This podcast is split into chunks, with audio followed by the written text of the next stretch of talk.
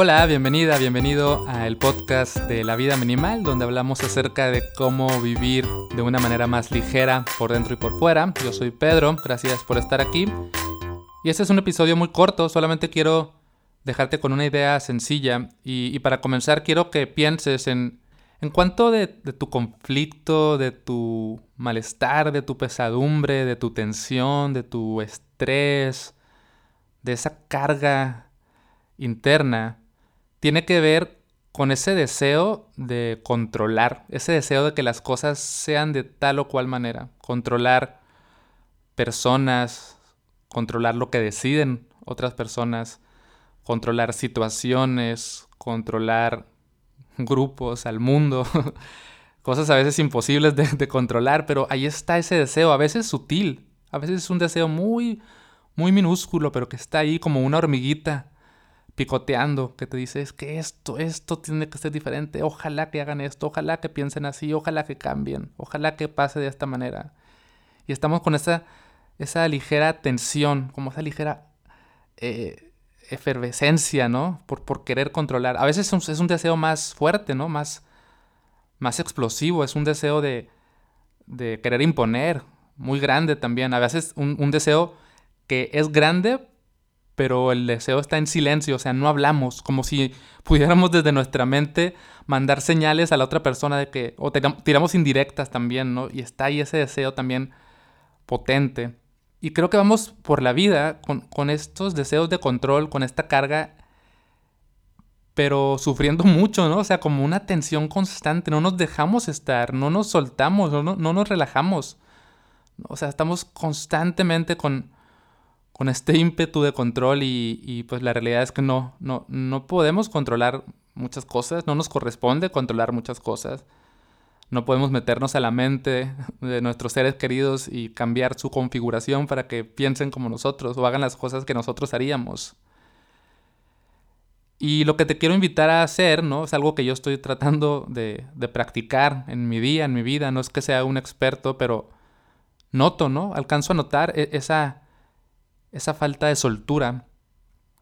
Y lo que estoy viendo a ver si puedo hacer y me funciona en momentos, de repente tardo en darme cuenta que estoy tensionándome por este deseo de control, es decir, en mi interior, suelto y confío, suelto y confío. Voy a soltar, voy a soltar. Me voy a relajar, voy a deshacer ese nudo, voy a desapretar esa, esa insistencia, ¿no? Y observo, ahí está la tensión, ahí está mi deseo de control. Ahí está mi, mi manual mental, mis reglas queriendo imponerse y las voy a soltar y voy a dejar estar y que las cosas pasen como tengan que pasar y que las personas sean como son, que digan lo que digan. Y ojo, ¿no? O sea, eh, eh, esto, esto va dentro de los límites dentro de lo que es sano, ¿no? Dentro de lo que es sabio, inteligente, consciente, no estoy hablando de no darte a respetar, no estoy hablando de no poner límites, no estoy hablando de dejar que las personas se sobrepasen contigo. Estoy hablando de de sutilezas, de de por qué le pone tanta sal a su comida y por qué eh, dobla así los pantalones, ¿no? O sea, esas cosas así tan absurdas, ¿no? Es como voy a soltar y voy a confiar. Y confiar no significa en confiar que las cosas van a resultar en algún momento como yo creía. No significa voy a confiar en que tarde o temprano se darán cuenta que tenía razones. Voy a confiar en que pase lo que tenga que pasar. Está bien. Un poco me da igual, ¿no? Y voy a soltar y voy a confiar. Voy a soltar y voy a confiar. Entonces, la idea de este episodio es como dejarte con esa. con esa especie de mantra, ¿no? Como. Ah, para ver si te sirve. O sea, ponlo en práctica y recuerda, no, hay situaciones donde, oye, si hay que decir algo, si hay que poner un alto, si hay, hay cosas que son tu responsabilidad, ¿no? Es como, no sé, algo en mi trabajo que tiene que salir bien, porque hay estándares de calidad que hay que respetar. Ahí no voy a decir, ah, bueno, voy a soltar que hay un error. Bueno, lo observo, veo el error y veo qué puedo hacer, pero a veces estamos con un nivel de perfeccionismo también tan alto, tan tenso, que nos tiene así, ¿no? Como les digo, con ese nudo, con esa carga mental que no es sana que no nos sirve de nada y que podemos intentar relajar, soltando, confiando, soltando, confiando. Y eso es todo por hoy. Y bueno, para terminar, para que no sea un episodio tan, tan minimal, Eh, voy a leer un, fragmento que viene en mi libro electrónico que se llama La pequeña guía de mindfulness. Y bueno, en la pequeña guía de mindfulness, además de enseñarte qué es mindfulness, eh, cómo meditar, cómo practicar, también incluyo un episodio, bueno, un episodio, un, capítulo del libro que se llama Otra forma de ver la vida. Y ahí como que reflexionó en torno a, situaciones como cotidianas. Entonces les voy a leer un capítulo. Bueno, no es un capítulo, es como un... O sea, libros son como capítulos grandes y pequeños fragmentitos, ¿no? Entonces, más bien les voy a leer un fragmento que se llama Sin aferrarnos a nada.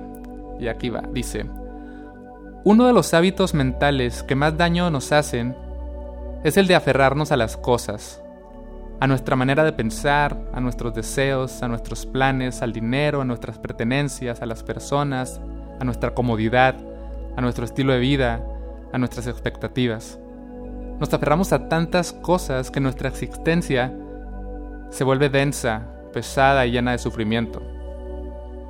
Y la vida es diversa, cambiante e impredecible por naturaleza. Y aunque no queramos, las cosas a las que tanto nos aferramos eventualmente cambiarán o se irán o serán completamente distintas a nuestras expectativas. Eso no significa que no podamos tener ideales, sueños y propósitos, tampoco significa que esté mal luchar por lo que amamos. Podemos hacer todo lo que queramos, pero reconociendo que hay cosas que no podemos forzar y que si intentamos forzarlas, la pasaremos mal y haremos que los demás también la pasen mal. Es mejor vivir sin aferrarse a nada, es más sano liberarse de ataduras mentales, soltar y aceptar que las cosas no siempre serán como queremos. Vivir sin aferrarse trae muchísima paz mental. Nos convierte en personas ligeras, adaptables, resilientes, creativas, propositivas, amables, generosas y compasivas. Nos da una tremenda libertad mental. La práctica de mindfulness puede ser muy útil en ese sentido. El entrenamiento constante de tu atención te ayudará a estar al tanto de tus comportamientos. También te ayudará a darte cuenta de los momentos en que te comportas de una manera dañina por estar aferrándote a algo. En lugar de actuar en automático podrás decir, hey, espera, me acabo de dar cuenta que esto que está pasando es porque me estoy aferrando. Y luego, tal como lo haces en la meditación, podrás observar esos pensamientos necios, dejarlos ir y actuar con una actitud fresca y de soltura. Cuando notes que estás sufriendo o haciendo sufrir a alguien, cuando descubras que tus discusiones sobrepasan el límite de lo sano y no llegan a ningún punto, cuando caigas en la cuenta de que estás insistiendo demasiado o que estás resistiéndote al cambio, detente un momento y pregúntate, ¿a qué me estoy aferrando? Y una vez que te respondas a esta pregunta, dedícate a soltar.